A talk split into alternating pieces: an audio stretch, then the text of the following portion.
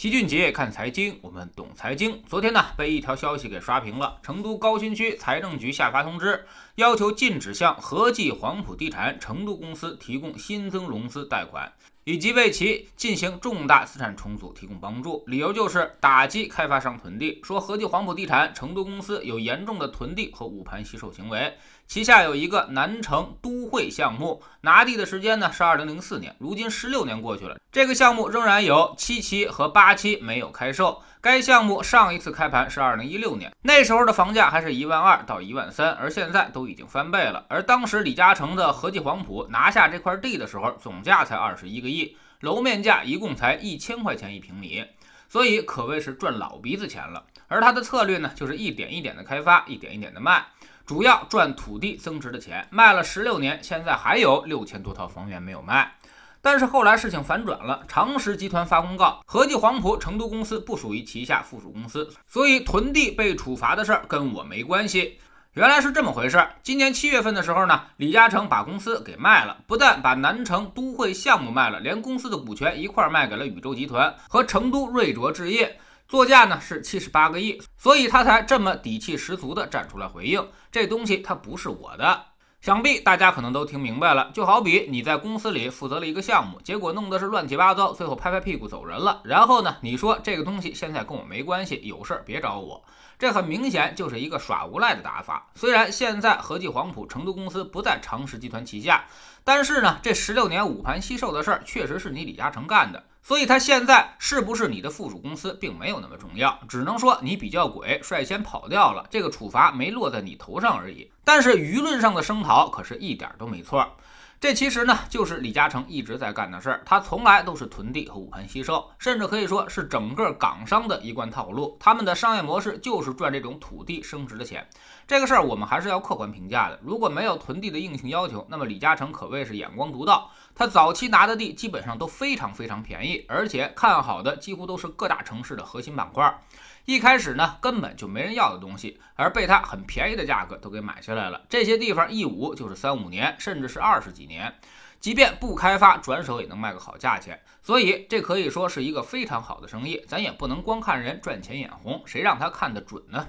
但是后来我们也发现了这种问题。二零零六年和二零零七年，我们就开始打击捂盘惜售，你要盖完了就得赶紧给我卖了。到了二零一二年，出台了闲置土地处置办法，对于拿地两年没有动工开发的，就无偿收回。但是这两套政策一直是不温不火，一直在打击。但是呢，大家也都心照不宣，因为很多人你是不敢碰的。比如今天说的李嘉诚，他就一直这么干，各个地方城市也拿他不敢怎么样。所以你颁布的政策总有几个大户不执行，那么你就没辙，自然也就起不到令行禁止的作用。很多开发商也都打擦边球，我先挖个坑，你就不能说我没开工，然后呢，我就是不干了。房子没盖好，你总不能说我捂盘惜售吧？所以就这么耗着。像那种大的开发商，特别是港商，他们有的是钱，资金也十分充裕，所以也不着急回款，慢慢的盖房子，盖到一半，可能连整个项目连同公司都一块转让出去了。这种转让变更股权登记就行了。还省了一大笔的税费。既然有政策禁止，那么你凭借手段和关系拒不执行，这就有点说不过去了。所以舆论上这次对李嘉诚表示愤怒是没问题的。不管现在公司是不是你的，这操蛋的事儿都是你干的。我们也坚决支持成都这种做法，全国各地都应该学习一下，打击囤地和捂盘惜售，不能总是找软柿子捏，也该啃啃硬骨头了。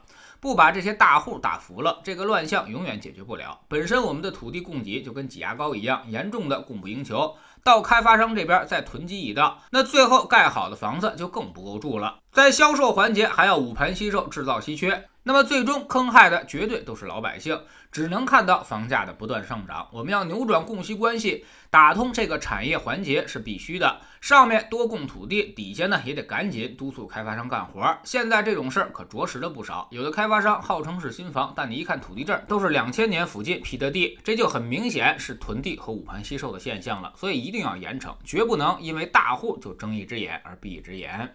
加入知识星球，找齐俊杰的粉丝群。我们每个交易日呢都有投资的课程。周三我们一般都会讲基金，继续为大家梳理明星基金经理的表现。现在业绩最好的这些基金经理，真的就能力很强吗？恐怕也未必。有的其实也只是赶上了随机的幸运而已。那么到底该怎么看一只基金的好坏？是能力还是幸运呢？这对于我们投资基金最后的结果非常的重要。我们总说投资没风险，没文化才有风险。学点投资的真本事，从下载知识星球 APP 找齐俊杰的粉丝群开始。在这里，我们要让赚钱变成一种常态。老齐不但会给你鱼，还会教你捕鱼的技巧，让你明明白白知道钱到底是怎么赚到的。二零一八年星球建立到现在，跟着老齐做投资的朋友，少说也赚了百分之五十以上了。更重要的是，你自己已经在明显提高。知识星球老齐的读书圈里，我们今天呢将结束约翰涅夫的成功投资，明天将为您带来回归商业常识。这本书是脸书，也就是 Facebook 的发展之路，看看扎克伯格是如何创业的，又如何考虑脸书未来的。脸书我们接触的并不多，但它无疑是一家七千亿美元的巨头。知识星球找老齐的读书圈，每天十分钟语音，一年为您带来五十本财经类书籍的精读和精讲。现在加入之前讲过的一百七十多本书，您全都可以收听收看。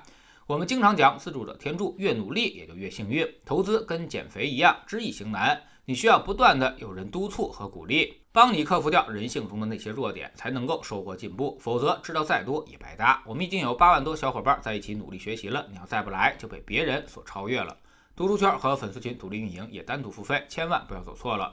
苹果用户请到老齐的读书圈同名公众号里面扫描二维码加入，三天之内不满意全额退款，可以过来体验一下。